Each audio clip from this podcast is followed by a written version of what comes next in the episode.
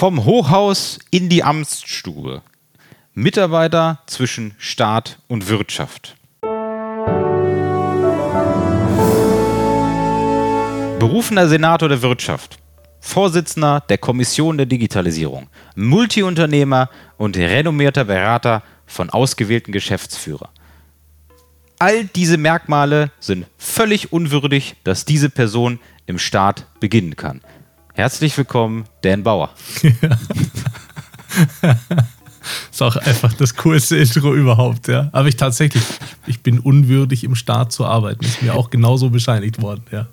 Lieber Dan, äh, wir können das jetzt nicht so stehen lassen, sondern vielleicht kannst du mal so ein bisschen, äh, du musst jetzt vielleicht ja nicht den, den Namen des Amtes nennen, aber vielleicht kannst du die Geschichte mal so ein bisschen pointiert ähm, auf den Punkt bringen, zu sagen, warum bist du denn jetzt aufgrund dieser wahnsinnig tollen Merkmale, die dich auszeichnen, unwürdig im Staat? Tatsächlich, ja. Also äh, heute, das ist natürlich auch eine Momentaufnahme von heute. Also alle diese Ämter äh, oder alles, alles, alle diese Merkmale erfülle ich.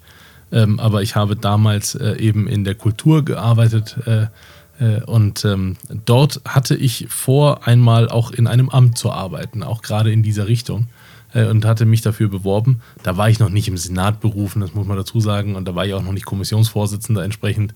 Äh, aber ich war schon Unternehmer und ich war schon ziemlich fit drauf und hatte auch äh, einiges schon gemacht. Und dann bin ich aber mit dem Schreiben abgelehnt worden, ich sei nicht würdig. Es stand auch wirklich wortwörtlich in diesem Schreiben drin, ich sei nicht würdig vom Staat zu verdienen. Und ich dachte mir damals, okay, ähm, sehe ich anders, aber man hat mir ja auch noch nicht mal eine Möglichkeit gegeben, ähm, da hinterher zu sein. Dann hatte ich danach äh, eine, eine Situation, dass ich mich in der, in der Staatskanzlei beworben hatte. Und die haben das nicht so ganz so übel geschrieben, aber die haben den gleichen Kontext gehabt. Und ich dachte mir, okay, will mich der Staat nicht, ist ja auch kein Problem. Das ist die äh, kurze Story dahinter. Ja, ähm, was soll ich dazu sagen? Das hat jetzt sehr viele Gründe, die mit Sicherheit auch aus der Historie stammen und die man nicht persönlich nehmen darf und auch Nein, du nicht persönlich nehmen Das weiß ich, lieber Dan. Genau. Das Ausfallkriterium war letztendlich, dass ich einfach Hauptschüler war. Und als Hauptschüler, ich hätte das nicht gedurft, einfach per Gesetz. Genau. Spielen also, aber meine Fähigkeiten keine Rolle, sondern der Abschluss. Und da kommst du jetzt ins Spiel. Genau, da komme ich jetzt ins Spiel. Einmal die Erklärung dahinter ist, dass leider der Staat ein rechtliches Konstrukt immer noch ähm, vorlebt, was sich damit auszeichnet, dass wir aus einem ja, aus einem, aus einem preußischen Hofstaatgedanken kommen, der damit konfrontiert war, wir brauchen fähige Verwaltungsjuristen, wir brauchen fähige Verwaltungswissenschaftler, die den Gedanken des Staates auch in die Verwaltung widerspiegeln. Also solche Sachen wie Kulturmanagement und Personalmanagement und interkulturelle Zusammenarbeit, die wird es vor 100 Jahren noch nicht wirklich gegeben haben, sondern da ging es um klare Rechtsauslage und deswegen hat man sich auch darauf verständigt, dass das Personal, was dort anfängt, auch genau diesen höherwertigen akademischen, juristischen Hintergrund haben muss, um dort beginnen zu können. In der heutigen Welt, in der die Arbeitswelt natürlich viel, viel, viel weniger auf Formalia eben äh, Wert legt, sondern auf das, was ich leisten kann, was ich für Erfahrung mitbringe, ist das natürlich ein absoluter Widerspruch. Und dieser Widerspruch ist aber leider noch nicht überall aufgelöst. Ich kann deine Situation da an der Stelle absolut verstehen. Und ich kenne dazu auch ein Beispiel einer Stellenausschreibung. Also vielleicht können sich auch die Zuhörer hier mal einen, einen Spaß daraus machen, um mal die Stellenausschreibung der öffentlichen Verwaltung zu scannen. Und ich habe letztens eine sehr spannende Stellenausschreibung gefunden zum Thema Digitalisierung. Ähm, dort wurde eine Spannend. Stelle gesucht genau, eine Stelle gesucht, eine, eine, eine wirklich Verantwortungsstelle Stelle für 250 Mitarbeiter und Mitarbeiterinnen für ähm, die Übernahme eines CDOs-Posten, also ein Chief Digital Officer, ähm, mit allem Möglichen, was dahinter hängt. Strategische Verantwortung für die Digitalisierung, in der Stadt vorantreiben, Infrastruktur weiter voranbauen. Kann ich. Und jetzt kommt's. Kriterium dafür, zweites juristisches Staatsexamen. Ach, schlau. Ausschließlich. Ach so. So. Und Macht auch Sinn. Nicht in meiner Welt, aber ähm. Es macht überhaupt keinen Sinn. Ich nee. zeige dieses Beispiel regelmäßig in meinen Workshops auch zum Thema Veränderungsmanagement und Change Management und sage, liebe Leute, ähm, so können wir keine Veränderung schaffen, weil so ziehen wir wieder die, ich möchte jetzt kein Juristenbashing machen, aber so ziehen wir ähnliche Menschen mit ähnlichen Hintergründen an, die dann Themen verantworten, für die sie per se vielleicht gar nicht so wirklich geeignet sind, wo jemand, der auf dem Papier vielleicht nicht einen akademischen Master oder juristischen Abschluss hat, äh, aber durch seine eigene Erfahrung als Multiunternehmer, als Berater, als Senator vielleicht viel, viel mehr geeignet ist, das Thema Digitalisierung mehr voranzutreiben. Und das ist etwas, wenn wir jetzt wieder auch beim, beim Thema unserer Folge bleiben, ähm, der die, die Tauglichkeit eines Mitarbeiters sowohl in der Verwaltung als auch in der Wirtschaft, als auch umgekehrt zu arbeiten, ist in Deutschland immer noch sehr schwierig. Mhm. Und das hat viele, viele, viele Gründe. Wir haben jetzt ja den, den Grund beleuchtet, warum es für dich als ähm, Nicht-Verwaltungsmensch sehr schwierig oder unwürdig gewesen ist, in der, in, der, in der Wirtschaft zu arbeiten. Aber es gibt auch den umgekehrten Weg, in dem Menschen wie ich, der ein klassischer Diplom-Verwaltungswirt ist und einen Master in Public Administration hat, also mit Wirtschaft erstmal gar nichts zu tun hatte, ähm, auch belächelt wird, wenn er zum Beispiel bei einem Automobilkonzern sich beworben hätte. Gleiche Situation, nur andersrum. Genau so ist das. Und wir wollen ja heute auch so ein bisschen beleuchten, gibt es vielleicht auch positive Aspekte, wo die Wirtschaft und die Verwaltung von diesem, diesem Mix, Mix der Kulturen, hätte ich schon fast gesagt, Mix der Arbeitskulturen, ähm, ja. profitieren kann. Und da würde mich mal äh, interessieren, wie ist denn so deine Sicht auf die Dinge, lieber Dan? Meine, meine Sicht auf die Dinge könnte das ein bisschen komplexer machen, als das gerade vielleicht gewollt ist in so einer Podcast-Folge. Aber es ist auch so, wie ich ähm, Mitarbeiter einstelle oder sie überhaupt suche oder, oder finde, ist einfach, ich schaue mir an, was können die Leute und was wollen sie. Das ist für mich das Allerwichtigste. Wo will diese Person hin? Was hat sie vor in ihrem Leben? Und es, jetzt nehmen wir mal genau dein Beispiel. Jemand hat ein zweites Staatsexamen gemacht. Das hast du mit äh, wie, 32 fertig. Wie war das mal mit jo, zweiten? So, kommt hin. So kommt hin. Ähm, danach hat die Person glücklicherweise äh, äh, Führung äh, gelernt. Und zwar sehr, weil 250 Menschen führen ist eine Führungsaufgabe. Die muss hochentwickelt sein. Ähm, danach hat die Person selbstverständlich auch Management lernen müssen weil sonst kommst du gar nicht erst in die Situation, 52 äh, äh, Menschen zu führen. Das heißt, die Person kann, hat juristisches äh, Wissen, hat absolute Führungsstärke und Erfahrung, hat Managementerfahrung und, und jetzt kommt der, das, jetzt kommt der Problemfall, kann Digitalisierung. Und Deutschland wäre ja nicht auf dem letzten Platz in der Digitalisierung, wenn all diese Faktoren in einem Menschen so einfach zu finden wären. Das ist genau mein Problem. Das heißt, egal welche Voraussetzungen diese Person erfüllen soll. Und das haben wir, ob das jetzt in der Behörde ist oder in der Wirtschaft, exakt das gleiche. Ich lese auch in der Wirtschaft, lese ich Anzeigen, Stellenanzeigen, wo ich mir denke, cool, wenn ich das erfülle, möchte ich aber auch das neunfache Gehalt haben. Weil, es, weil wenn ich das erfülle, dann bin ich das auch wert. Das tut mir leid. So, ja. Das heißt, das, das, das driftet immer irgendwie auseinander. Und äh, die Frage dann, da dahinter ist, und das ist aber auch genau aus meiner Perspektive, wie ein Organ arbeiten soll. Ob das jetzt ein, ein, ein Unternehmen oder eine Behörde ist, spielt erstmal keine Rolle, wenn wir es als Organ sehen. Da sind Menschen beschäftigt und diese Menschen erfüllen einen Zweck. Das ist in beiden Organen äh, einfach der Fall. Wenn ich mir jetzt also anschaue, was sollen diese Menschen denn tun und was soll das Ziel dahinter sein, was diese Menschen erfüllen soll, dann muss ich nur feststellen, ob die Person dahinter überhaupt in der Lage ist, dieses Ziel zu erfüllen wenn ich digitalisieren soll, brauche ich Jura nicht. Das brauche ich nur dann, wenn es dann um, äh, um, um Datenschutz geht und dafür gibt es wieder Spezialisten, die ich mir reinholen kann. Aber sonst äh, wüsste ich nicht, wie das zusammenspielen soll. Wie das mit Führung und so weiter zusammenspielt. Äh, was soll die Person in dem Organ tun, die diese 250 Menschen führen soll? Was, was soll diese Stelle erfüllen? Das ist die erste Frage, die ich mir stellen würde. Ja. Ähm, hochspannend. Ähm, und wir sind auch in Deutschland so ein bisschen exotisch unterwegs. Ähm, und ich glaube, wir tun uns auch da an der Stelle so ein bisschen schwer, diese Durchlässigkeit ähm, und die Fokussierung auf die wirkliche, wie hast du es gesagt, wo will diese Person hin, was zeichnet sie aus, wofür brennt sie, ähm, äh, auch zu akzeptieren und zu sagen, ich gehe jetzt einfach mal den Versuch ein und lasse mal diese Person hier einfach mal wirken. So. Und ähm, ich gucke mir jetzt im Vorfeld vielleicht den Lebenslauf gerne an. Klar, man will ja irgendwie auch nicht die Katze im Sack kaufen, ist irgendwie logisch. Aber ansonsten ist das jemand, der vielleicht nicht so ganz in das Beuteschema einer behördlichen Struktur oder einer Wirtschaft passt, aber er hat mich einfach charakterlich überzeugt. Und das ist etwas, was aus meiner Sicht auch ganz, ganz, ganz, ganz starke Führungs, äh, äh Führungsstärke auch auszeichnet, diesen Menschen dann auch in diese Organisation zu lassen, ähm, um ihm dann eben auch äh, die Chance zu geben, dort überhaupt zu wirken. In dem, bei, in dem Fall wärst du das Beispiel gewesen, wobei ich jetzt aus meiner Perspektive nicht sagen könnte, ob du in der behördlichen Welt glücklich geworden wärst. Das kann ich dir nicht sagen.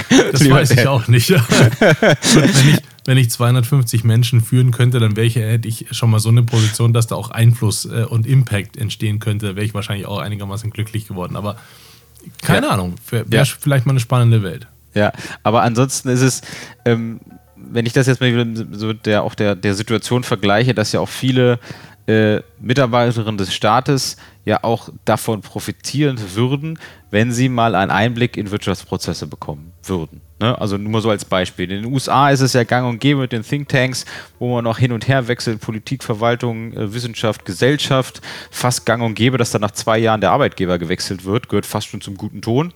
Und bei uns ist man ziemlich stolz darauf, dass man 40 Jahre in einer Organisation überlebt hat. Da sage ich dann immer ketzerisch, das merkt man aber auch. Also das merkt man dann eben auch ja.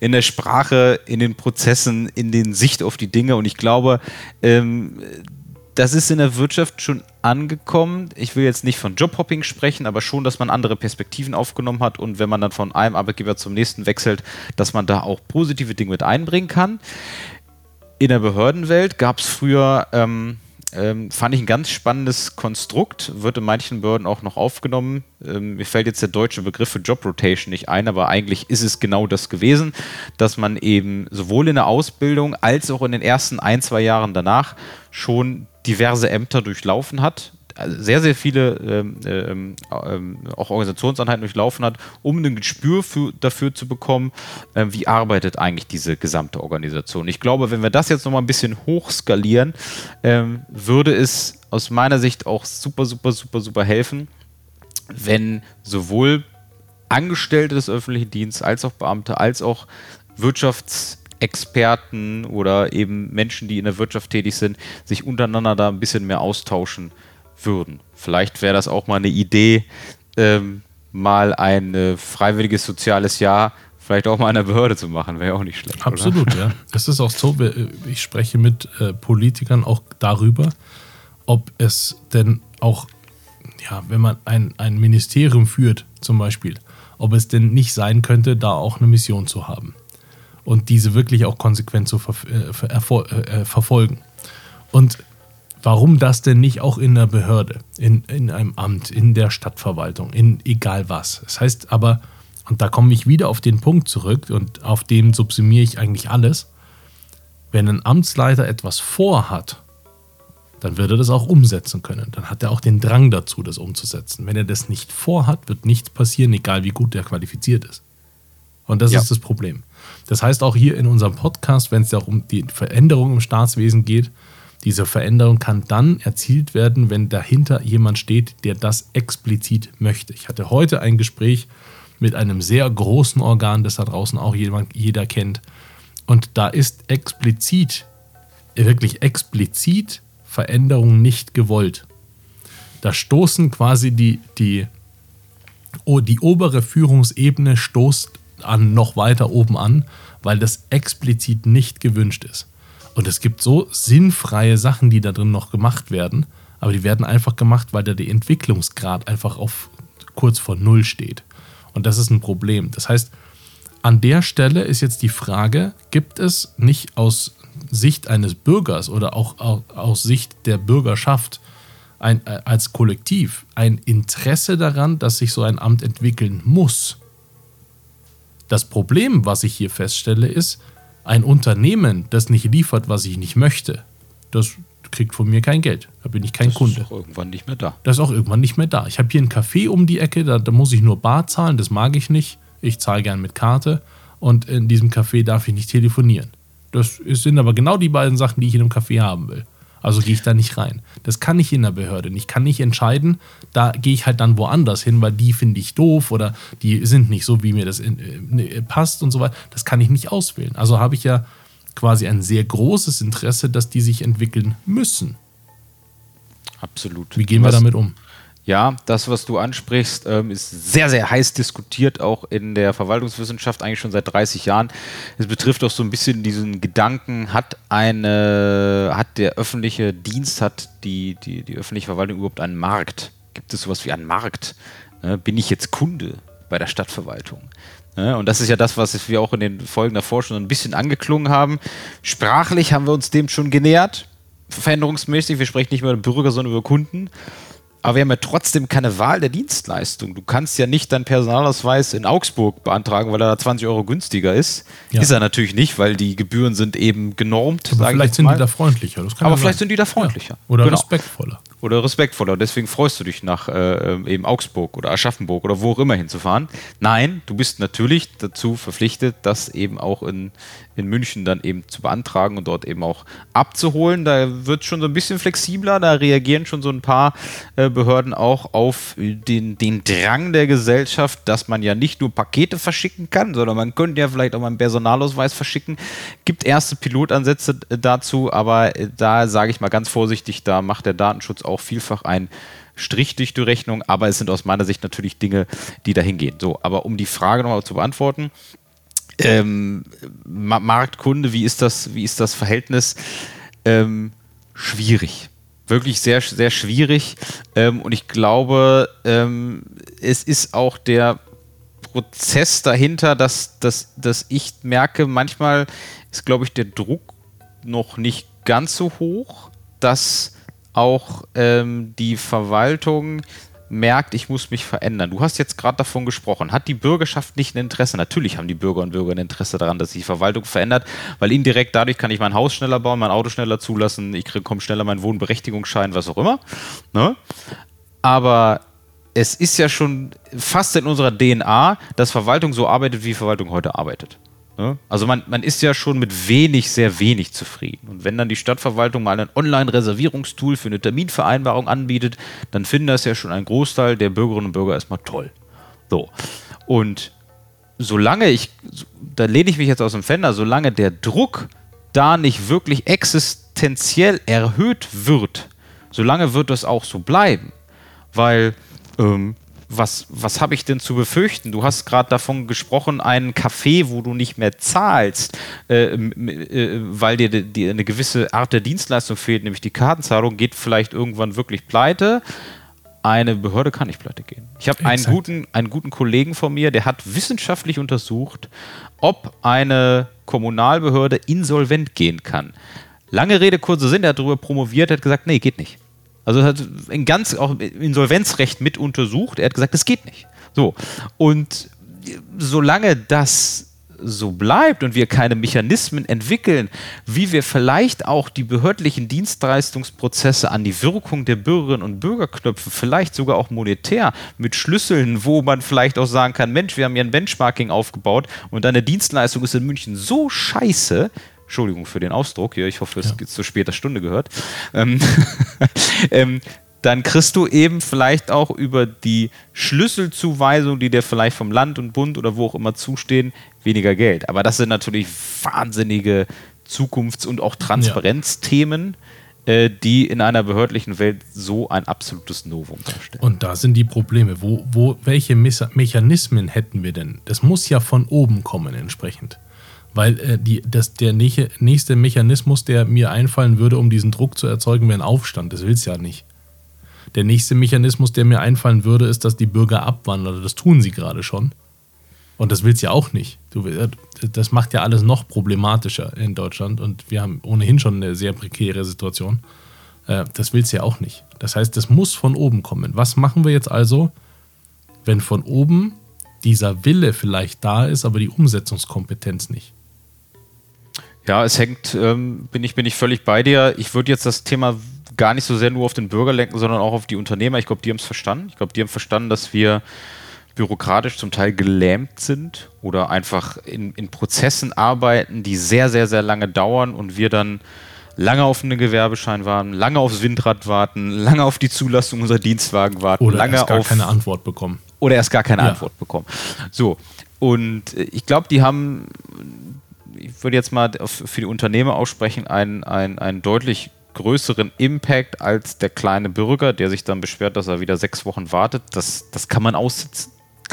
Ähm, aber man kann es nicht aussitzen, wenn Produktionsstätten, Standorte verlagert werden und abwandern. Das kann man irgendwann nicht mehr angucken, weil dadurch indirekt natürlich auch die Steuereinnahmen für eine Gesellschaft, Gemeinschaft in der Haushaltskasse fehlen. Und ähm, du hast mich ja angesprochen, wenn der Wunsch und auch der politische Wille eigentlich auf oberster Ebene da ist, das ist ja jetzt, man kann über die Ampelkoalition halten, was man will, aber das ist ja auch, auch da so. Es gibt sehr viele ähm, Digitalpakte, Strategiepapiere, jetzt auch wieder äh, ähm, in, in Meseberg gibt es auch neue Eckpunktepapiere dazu, wo man eigentlich schon sehr dediziert beschreibt, was man vorhat, aber es irgendwo dann an der Umsetzung her krank. So, und dann muss man sich natürlich auch strukturell die Frage stellen, dann macht, man wiederholt ja mantramäßig diese Themen zum zehnten Mal, so gefühlt. Und wenn man zum zehnten Mal etwas äh, verabschiedet und in Papiere schreibt und Konzepte erstellt und diese Konzepte dann äh, kaskadieren von oben nach unten packt und es wieder nicht funktioniert, dann müsste ich mir vielleicht mal Gedanken machen, ob dieser Filterablauf ist das. irgendwo verstopft Ja. ist. Das ist, deswegen habe ich da auch gesagt, bewusst auch den, den, den Begriff der Umsetzungskompetenz gewählt, weil es mangelt uns in Deutschland nicht an Ideen. Es mangelt uns nicht an schlauen Leuten. Es mangelt uns an Machern. An Leute, die was in die Hand nehmen, die etwas vorhaben und umsetzen. Deswegen heißen wir auch Kanzler. So. Exakt. Nee, wir tatsächlich, wir haben ja, also alleine das, was wir im Fortschrittscenter machen zusammen, da bringen wir die Wirtschaft voran, aber alleine da, was wir dafür tun. Und jetzt diesen Podcast, auch um das überhaupt mal aufzuräumen und überhaupt mal darüber zu sprechen, überhaupt mal einen Dialog äh, zu schaffen, äh, das ist schon etwas, was wir tun können. Und du bist ja selbst auch äh, als sowas wie ein Transformator in äh, Behörden eingesetzt, ne? Das stimmt, genau. Also ich begleite schon größere als auch kleinere Organisationen ähm, wirklich in der Transformation ihrer, ja auch ihrer gesamten Vorstellung von der Vergangenheit in die Zukunft. Man kann es wirklich so sagen.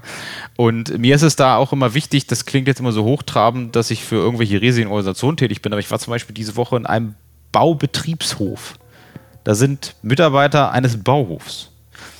Die gehören zum öffentlichen Dienst äh, genauso dazu wie jemand, der äh, Rechnungen einbucht. Die mähen den Rasen, die machen die Friedhofsgräber, die sorgen dafür, dass wenn jemand stirbt, da jemand äh, auch sinnvoll untergebracht wird, dass es ähm, ähm, darum geht, auch die Parkanlagen zu bewässern. Die leisten einen wahnsinnigen Teil der Gesellschaft und die werden zum Teil überhaupt nicht gesehen. Und da ist es mir auch wichtig, immer auch diesen Bezug zur Basis immer mal wieder zu schaffen. Das ist immer nicht mein Hauptjob, aber schon zu merken, na, na, na, na, na, na, na, das, was ich jetzt auf äh, politischer Ebene ganz, ganz oben höre, wie stark kommt das eigentlich in der Basis an? Und das vermisse ich zum Teil auch, ähm, muss ich auch ganz ehrlich sagen, auch in der Diskussion auf Social Media, auf LinkedIn, auf Instagram, wo auch immer. Da wird ähm, natürlich vermutet, dass diese Themen irgendwo dann auch korrekt umgesetzt werden. Aber wer validiert das in der Praxis? Ähm, die wenigsten. Und das auch. ist mir so, so, so, so, wichtig, Ja. da auch mitreden zu können und auch ein Spiegelbild zu geben zu können. Das hat auch mit Kritik nichts zu tun, sondern das ist eben das Thema Realität und diese Realität eben so aufzubereiten, dass wir daraus lernen können. Mhm. Weil das ist genau das, was uns auszeichnen muss. Wir müssen aus den Fehlern, die wir bewusst gemacht haben in der Vergangenheit, weil sonst würden wir nicht da stehen, wo wir stehen, nämlich Ja. auf der hintersten Plätzen der Transformation und Digitalisierung. Daraus müssen wir lernen. Und das sehe ich aktuell noch nicht vollendet, dass wir aus vielen Dingen lernen. Ich glaube, wir machen gerade viele Sachen einfach nochmal. Das glaube ich auch, aber jetzt auch an der Stelle, da sind wir bei dem nächsten Wert der Achtsamkeit. Äh, Und ich sehe das auch als, als Bürger. Ich freue mich über jede Person, die da draußen ist und äh, eine Gartenanlage macht, weil äh, ich habe hier auch einen Park vor der, vor der Nase. Ich grüße diese Leute und ich bedanke mich bei den Leuten. Ähm, Und mir ist das einfach wichtig, weil das ist, die machen unsere Umgebung viel schöner, dadurch, dass die diesen Job machen. Und wir kennen ja dieses wunderbare Sprichwort, es muss einfach auch Leute geben, die anpacken. Es kann nicht nur Leute geben, die die nächste äh, Dating-App entwickeln. Das äh, ist der Fall und ich finde, dass ähm, die Ironie der Geschichte ist ja, dass wir gefühlt die Menschen, die jetzt Parkanlagen sauer machen, Friedhofsgräber aussuchen, dass wir gedacht haben vor zehn Jahren, das wird ein Roboter bald machen. Und was passiert jetzt? Jetzt sind die akademischen Berufe, die vielleicht auch wir eher ausführen, eher bedroht, weil sie eine künstliche Intelligenz verdrängen absolut, kann. Absolut, absolut. Ja. Was für ein Zufall. Ja, absolute Ironie, ja. Ja, ein Freund von mir hat mich letztens gefragt, äh, und damit äh, sollten wir zu Ende unserer Folge kommen, aber ein Freund hat mich, mich gefragt, äh, mein Kind kommt jetzt demnächst auf die Schule, auf welche? Ich habe gesagt, nimm eins mit Handwerk und Sozialkompetenz. Das, ist, das, das sind die Leute, die wir in der Zukunft brauchen. Amen. Amen. nee, schön, schön mit dir gesprochen zu haben. Vielen Dank. Ebenso. Und Tschüss. euch da draußen einen erhabenen Tag. Bis bald. Bis bald. Ciao.